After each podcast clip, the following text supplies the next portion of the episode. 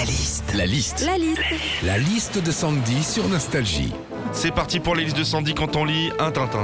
Alors déjà, Tintin, c'est 24 albums, 24 aventures cultes, le lotus bleu, l'étoile mystérieuse, le crabe aux pinces d'or. Et je me suis fait la réflexion l'autre jour, je me suis dit, tiens, c'est rigolo. Objectif Lune, c'est ma bonne résolution de cette année. Alors non, non, non, je vous vois venir un bande de petits coquins. Non, non, Objectif Lune, c'est juste que je veux perdre du popotin. Tintin, aussi le personnage principal. Tintin, c'est un reporter qui part euh, toujours à l'autre bout du monde sur des enquêtes policières ou des histoires d'espionnage. C'est vachement bien, mais alors pardon, hein, on est quand même sur du gros emploi fictif. hein. Le gars, il est reporter, mais jamais tu le vois écrire un article. Quand on lit Tintin aussi, on peut apprendre des choses sur soi-même. Tu vois, moi plus jeune, on me disait toujours que je chantais comme la Castafiore. Alors, j'étais plutôt fière parce que je savais que c'était une cantatrice jusqu'au jour où j'ai lu Tintin et j'ai compris.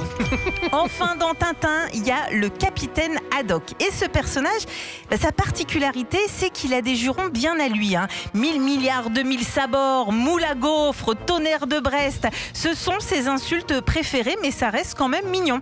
Tu vois, la semaine dernière, si notre président, il avait sorti un Faites-vous vacciner, bande de bachibouzouk, eh ben, ce serait peut-être quand même mieux passé. hein. Nostalgie.